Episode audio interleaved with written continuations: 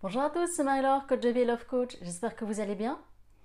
Aujourd'hui, nous allons discuter de cette sensation d'addiction qu'on a face à la perversion narcissique, face à la personne perverse narcissique. Et vous l'avez peut-être ressenti quand bah, vous avez peut-être rompu plusieurs fois, puis vous êtes retourné. Ou malgré tout, eh bien, vous êtes retourné vers cette personne alors qu'elle vous faisait un silence radio de plusieurs semaines, voire même plusieurs mois. Et durant votre guérison, eh bien, à certains moments, vous sentez vraiment cette addiction physique ou, ou à la perverse narcissique. Alors, c'est là que pendant votre guérison, vous allez entendre plusieurs termes. Emprise, dépendance, codépendance.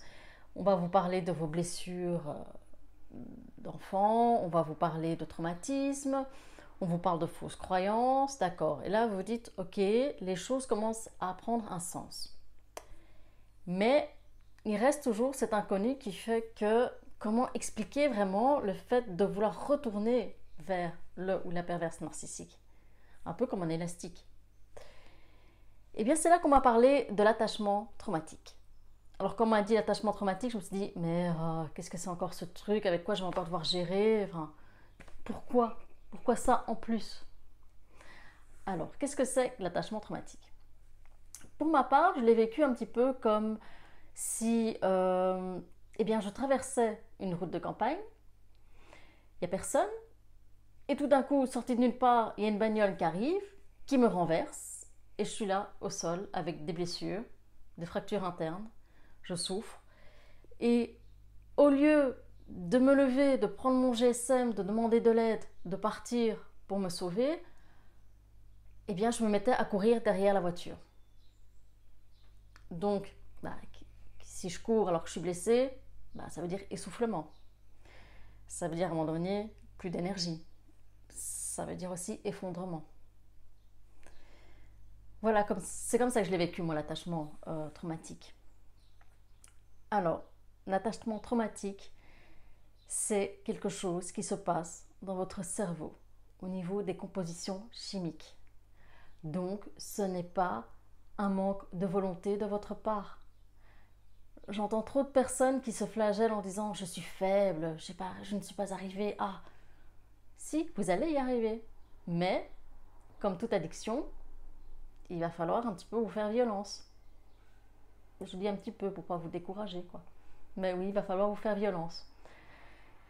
C'est-à-dire que ce qui se passe durant votre période lune de miel, où vous êtes bombardé de petits gestes d'attention, de petits mots d'amour, vous êtes euh, eh bien la meilleure, vous êtes euh, le plus beau, le plus fort, eh bien votre taux d'oxytocine, l'hormone de l'attachement, va être, va être élevé. Il va augmenter tout comme euh, la dopamine, voilà, qui est l'hormone du plaisir. Et ensuite vient la disgrâce, où vous n'êtes plus aussi, vous êtes trop, vous n'êtes pas bien, vous n'êtes pas si. Ce qui va se passer, c'est que l'oxytocine va diminuer et le taux de cortisol, de stress, l'hormone du stress, va augmenter. Et pendant toute votre relation, ça va être ça des hauts et des bas, des hauts et des bas aussi. Et votre corps va être addict à ces variations chimiques. En plus, quand vous vous sentirez mal, vous voudrez retourner vers cette personne, votre bourreau. Parce que durant la période lune de miel, votre cerveau l'a associé à la personne qui vous veut du bien, la personne qui vous connaît, la personne en qui vous pouvez avoir confiance, Bref, en somme, la seule personne sur la Terre qui vous comprend. Donc c'est pour ça que vous serez tenté à retourner vers lui ou vers elle quand ça va pas bien. Heureusement, on peut toujours compter sur les PN pour nous dire le mot de trop ou la situation qui va nous dégoûter définitivement. Donc ça, ce qui va se passer, il faudra le noter. Faudra vous en souvenir. Parce que ça, ça va déjà vous bloquer dans le fait de vouloir retourner vers cette personne. Parce que c'est un rappel de vous dire non, vous méritez mieux que d'être traité comme ça. D'accord? Donc oui, c'est difficile. Le, le, contact est difficile. La communication limitée quand on a des enfants, c'est difficile.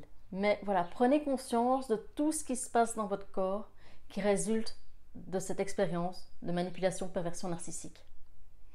C'est pour ça, ne vous mettez pas la pression pour savoir quand vous allez guérir. Regardez l'ampleur du désastre. Donc prenez conscience que petit pas par petit pas, c'est mieux que rien. D'accord? Courage à vous, accrochez-vous. Vous, n'êtes pas dingue et vous n'êtes pas seul.